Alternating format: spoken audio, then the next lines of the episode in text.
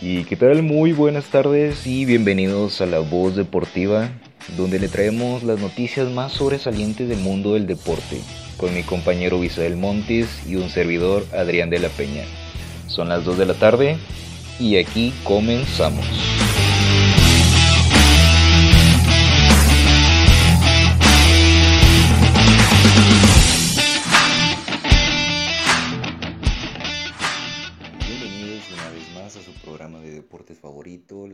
Deportiva. Ya sabes, donde le traemos las noticias más sobresalientes del mundo deportivo, aquí con mi compañero Isael Montes y su servidor Adrián de la Peña. Muchas gracias por sintonizarnos en este espacio de 30 minutos y aquí comenzamos.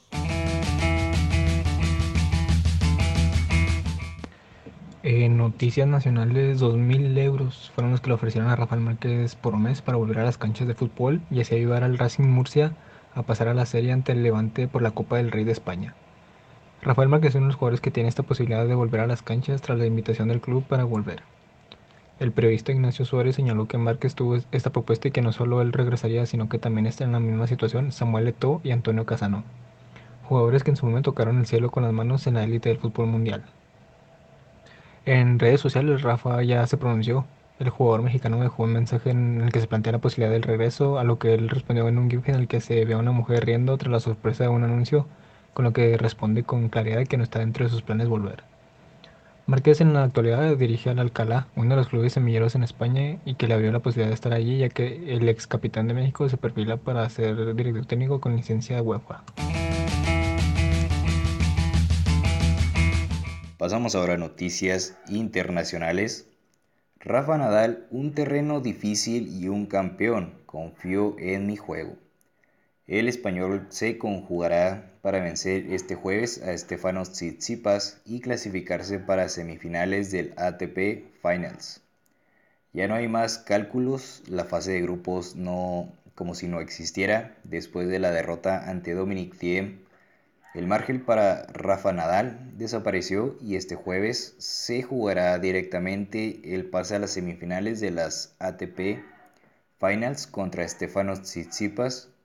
Este miércoles el número 2 del ranking mundial saltó a la pista 1 del 02 Arena de Londres y entrenó durante una hora con sus técnicos Carlos Moya y Francis Roy para preparar un duelo que se espera complicado. No quiero sonar arrogante, pero confío en ganar a cualquier rival en cualquier superficie, proclamó el español cuando le preguntaron si sus opciones de victoria ante el griego menguaban por, por tener que jugar en una pista dura bajo techo. Confío en mi juego fue lo que Nadal respondió. Añadió con el balance a favor a sus márgenes, a sus eh, argumentos.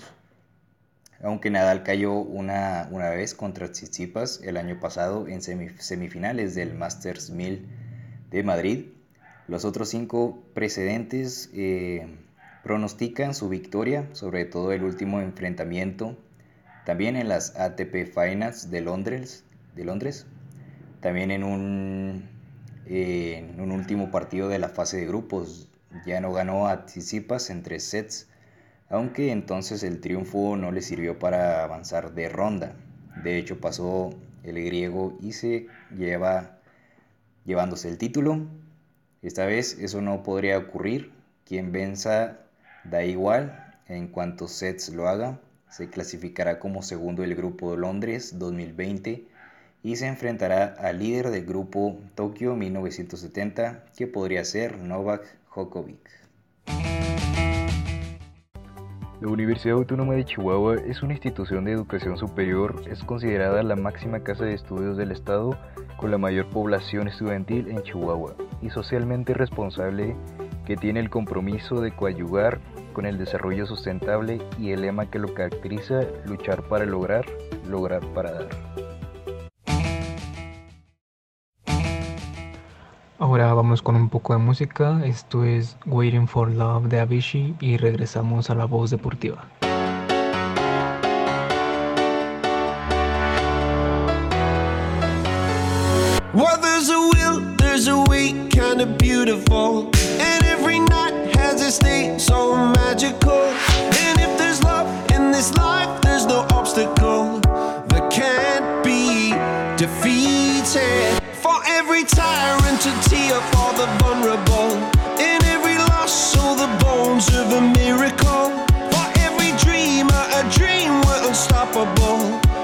Something to believe in. Monday left me broken. Tuesday I was through with hoping. Wednesday my empty arms were open. Thursday waiting for love, waiting for love. Thank the stars it's Friday. I'm burning like a fire gone wild on Saturday. Guess I won't be coming to church on Sunday. Be waiting for love, waiting for love to come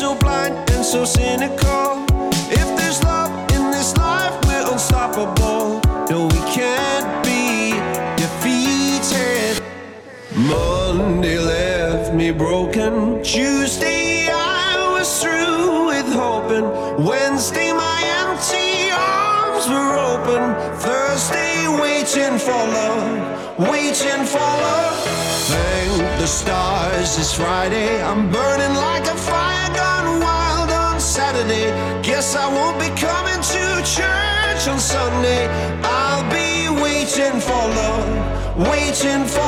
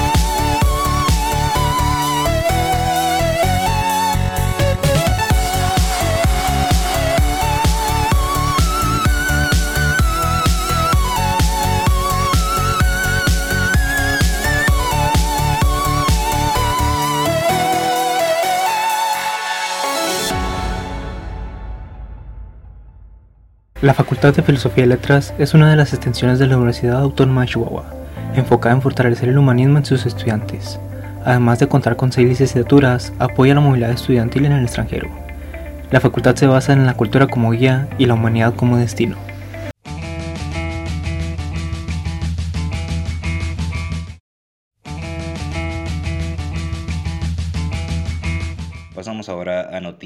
Nacionales y es que la selección mexicana cierra 2020 con victoria sobre Japón. Con goles de Raúl Jiménez y de Irving Lozano, el, choque amistoso entre el Tri venció 2 a 0 a Japón luego de eh, sobreponerse a un mal primer tiempo en el que predominó el ritmo vertiginoso de los asiáticos. México dominó el complemento del juego disputado en el Mercure Arena de la ciudad austriaca de Graz, en medio de una densa neblina que imprimió un marco surrealista y que obligó al cambio de balón por uno de color naranja fosforescente que fuera más visible en el campo.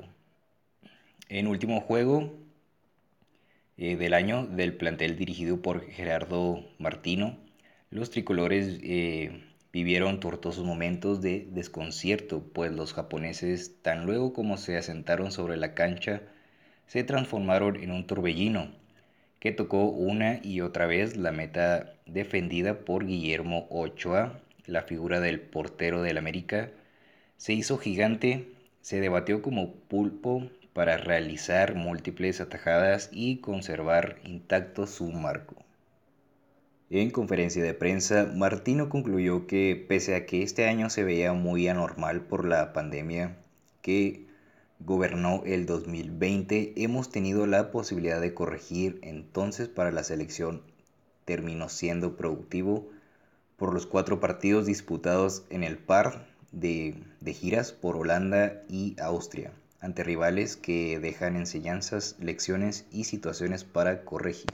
Después de información vamos con otro espacio musical. Esto es Piece of Your de Medusa con colaboración con Good Boys y regresamos a la voz deportiva.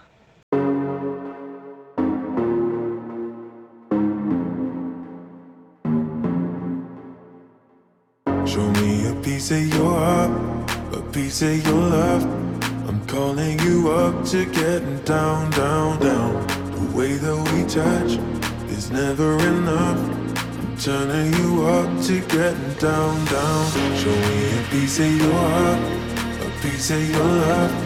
I'm calling you up to getting down, down, down. The way that we touch is never enough. I'm turning you up to getting down, down, down. What? Sorry, just quickly. What if it's Da da da, uh, uh, da da da, uh, uh, down, down, down. Uh, Da da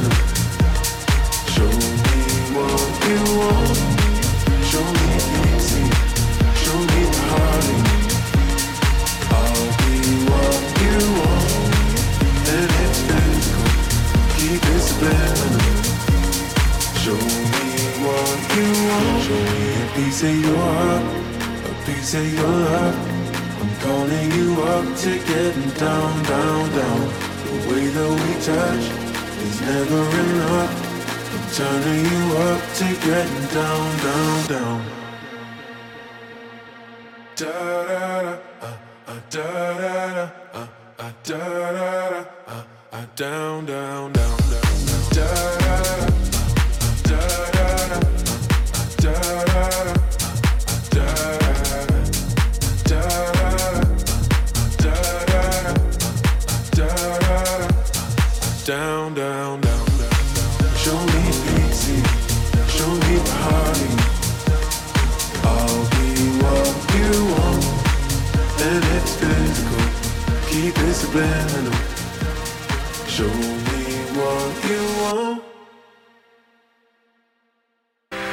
Humanista es un periódico digital de la Universidad Autónoma de Chihuahua.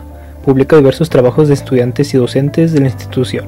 Además abarca diferentes temas con el objetivo de transmitir una variedad de conocimientos en diferentes áreas del saber académico, informativo y temas sociales.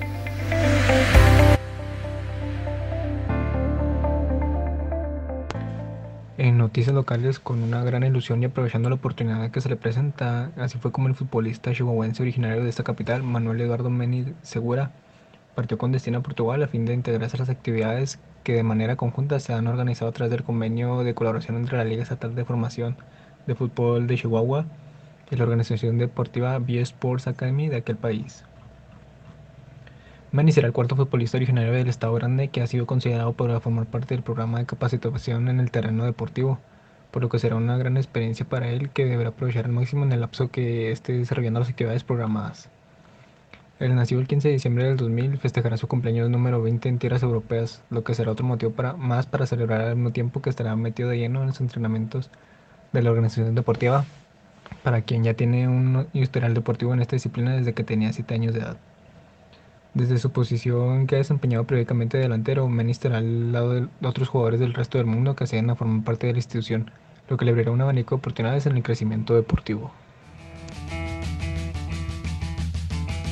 En noticias locales, tres chihuahuenses subirán al ring este fin de semana. Se trata de un momento sumamente especial para los peleadores que buscarán la gloria en sedes diferentes. Este fin de semana será muy especial para el boxeo chihuahuense ya que tres peleadores del, estado, buscarán objetivos distintos en sedes diferentes. Un ejemplo es el juarense Miguel Miki Román, buscará el centro plata de la WBC en las 130 libras el jueves 19 de noviembre en Los Ángeles. Ante el estadounidense Oshaki Foster, el día 20, el chihuahuense Marco Dorado Reyes tendrá su regreso al ring enfrentando en Sonora a Josué Obando y debutando en la división de los supermedios en ocho asaltos. Por último, el también juarense Brian Niño Maravilla Flores se medirá ante el ex campeón mundial Emanuel Pollo López en función que tendrá lugar en Cancún. El primer peleador en ver eh, acción en el cuadrilátero será el ídolo juarense Miguel Miki Román, quien tendrá su compromiso este jueves 19 de noviembre en Los Ángeles, California, en duelo de corte internacional eh, México contra Estados Unidos en la división de las 130 libras, estando en, juego el campeonato Silver de la WBC que tiene Oshaki Foster. Para el viernes 20 de noviembre, el experimentado peleador capitalino Marco Dorado Reyes regresa a los encordados tras un año de ausencia para medirse en Sonora a Josué Obando, de Jalisco, donde el chihuahuense capital, donde en Chihuahua capital hará su debut en la división de los supermedios, en pleito pactado a ocho asaltos. Otra de las nuevas figuras dentro del deporte de los puños es el pugil juarense Brian Niño Maravilla, quien eh, está cerrando preparación de cara a su duelo de este sábado frente al ex campeón mundial Emanuel Pollo López. La licenciatura en periodismo es una carrera que forma especialistas para la detección y solución a problemas en campo de acción profesional, tanto como en instituciones públicas como privadas tiene como misión profesionalizar a comunicadores e informadores con un nivel académico de calidad en el conocimiento del periodismo. Y llegó el momento de nuestra cápsula informativa y el día de hoy hablaremos de cómo hemos vivido la pandemia. Honestamente, creo y hablo por todos, ha sido bastante interesante y creo que los, los sentimientos de todos hacia esta situación han evolucionado bastante con el paso del tiempo y con el paso de los días. Incluso estoy seguro de que si hubiéramos trabajado en este proyecto el día que, que se nos fue asignado, mi perspectiva habría sido la misma que la que ahora tengo. Al principio que la emoción principal fue esperanza y desesperación, ya que la mayoría pensábamos que iba a durar máximo hasta una semana después de la semana de Pascua. Por lo que al menos yo me encontraba bastante pues entusiasmado, ansioso, al ya querer acabar con ese plazo y poder regresar a la escuela. Eh, creo que todos teníamos la esperanza de que todo fuera como lo esperábamos.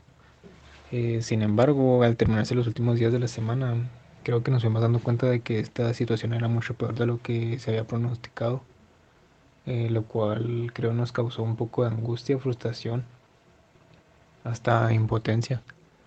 Eh, todo esto fue derivado de que era una situación de que era básicamente inevitable al nivel en que nos encontramos nosotros y que no nos está afectando prácticamente a todos, ya sea en nivel emocional, financiero o hasta de salud. Esta se me quitó un poco en cuanto se empezaron a publicar investigaciones sobre el virus que decían que yo y mi familia, eh, pues más bien la cercana, tenemos una baja probabilidad de morir, lo cual me tranquilizó bastante.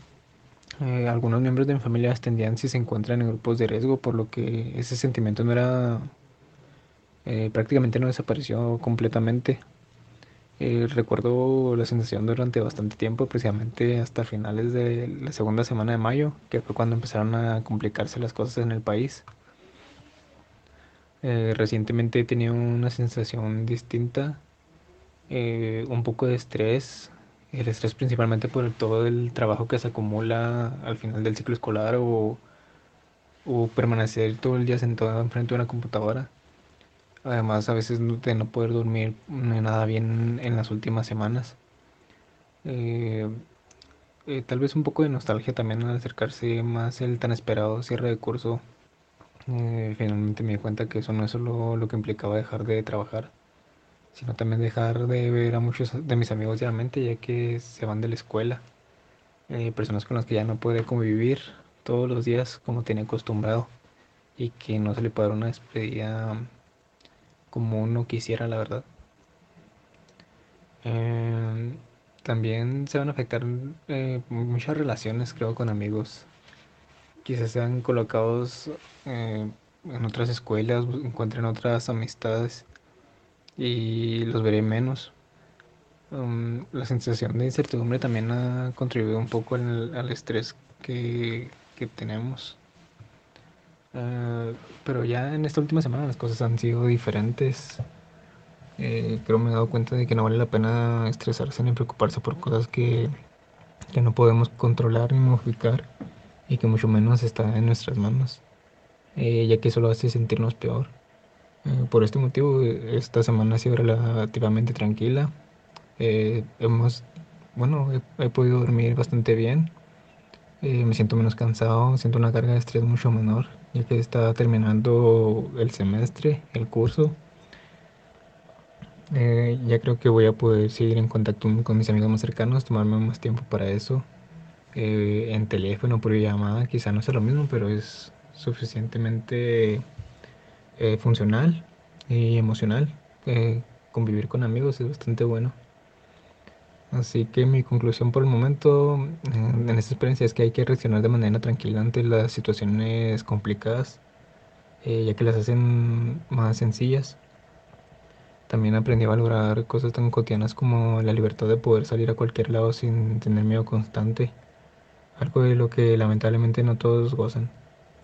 Eh, pues finalmente me hice aún más consciente de la posición privilegiada que vivo, incluso si las clases remotas no son lo más divertido que he experimentado. Eh, hay niños que les encantaría poder continuar estudiando y que no pueden hacerlo. Eh, además mis papás y mi familia afortunadamente han podido quedarse en casa y trabajar remotamente. Eh, es una posibilidad que no todos tienen y ha sido una experiencia ligeramente desagradable, pero cre creo que todo lo malo tiene un aspecto positivo. Aparte de que será una buena historia para contar unos, unos buenos años. En noticias internacionales, una fotografía de los jugadores de la selección de Uruguay en una imagen típica del país, pero extraña en tiempos de pandemia y viraliza en redes sociales. Generó un sinfín de reacciones por parte de distintos actores que hablaron después de que dos integrantes de la selección dieran positivo por COVID-19. Compartida días atrás en Twitter por el centrocampista del Atlético de, Ma de, Madrid, Lucas Torreira, la imagen le muestra sentado cerca del fuego junto a Nicolás de la Cruz, Maro Arrambari, Naitán Hernández, Rodrigo Bentancur, Luis Suárez, Rodrigo Muñoz y Alex Rodríguez. El hecho de que todos ellos estuvieran juntos y sin mascarilla generó varios comentarios sobre la actuación de la sesión uruguaya de fútbol en la doble fecha de las eliminatorias sudamericanas del Mundial de Qatar 2022, en la que la Celeste se enfrentó a Colombia y Brasil. Este jueves, en diálogo con F, su presidente Ignacio Alonso aseguró que durante la bruja sanitaria se tomaron todas las precauciones para evitar el coronavirus. Además dijo que por la secuencia de la aparición de los casos positivos, él cree que el contagio se produjo en Colombia, donde la Celeste jugó el primero de los partidos y donde estuvo desde el 9 hasta el 15 de noviembre. No obstante, todo indica que el primer positivo, el de Matías Viña, procede de Brasil, ya que su equipo del Palmeiras acumula ya 17 positivos, por lo que los muchos expertos consideran que la cadena de contagios comenzó a partir de él. A pesar de las declaraciones de Alonso, el ministro de Salud Pública de Uruguay, Daniel Salinas, resaltó este miércoles en una conferencia de prensa que en la selección hubo algún descuido. Este fin de semana, el Atlético de Madrid se enfrentará al Barcelona y por los contagios no podrá contar con Torreira ni con Suárez. Estos dos integran en el grupo de futbolistas contagiados que completan Matías Viña, Rodrigo Muñoz, Diego Rossi y Alex Rolín. Los otros afectados son seis y entre estos están el médico de la selección, Alberto Pan, y el jefe de prensa, Matías Faral. Eh, no obstante, el ministro explicó que esta situación se generó dentro de una burbuja, por lo que los casos quedaron dentro de la selección. Y para finalizar el programa vamos con más música. Esto es Love Me Again de John Newman y regresamos para despedir la voz deportiva.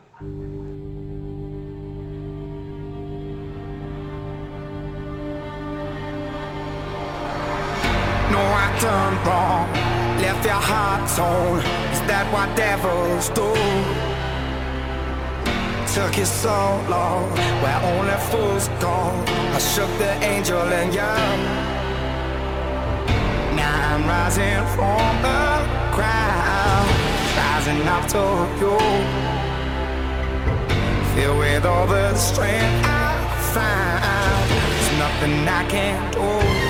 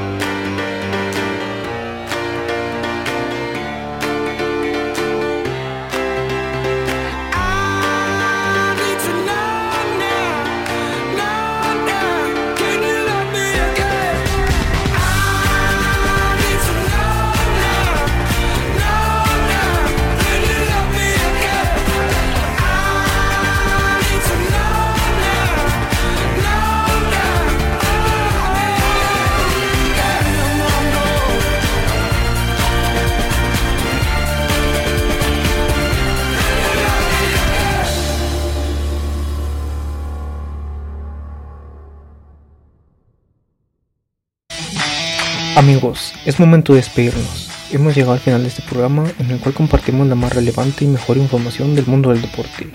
A nombre de mi compañero Adrián de la Peña y de un servidor Del Montes, nos escuchamos el día de mañana en La Voz Deportiva. Pásela bien y hasta pronto.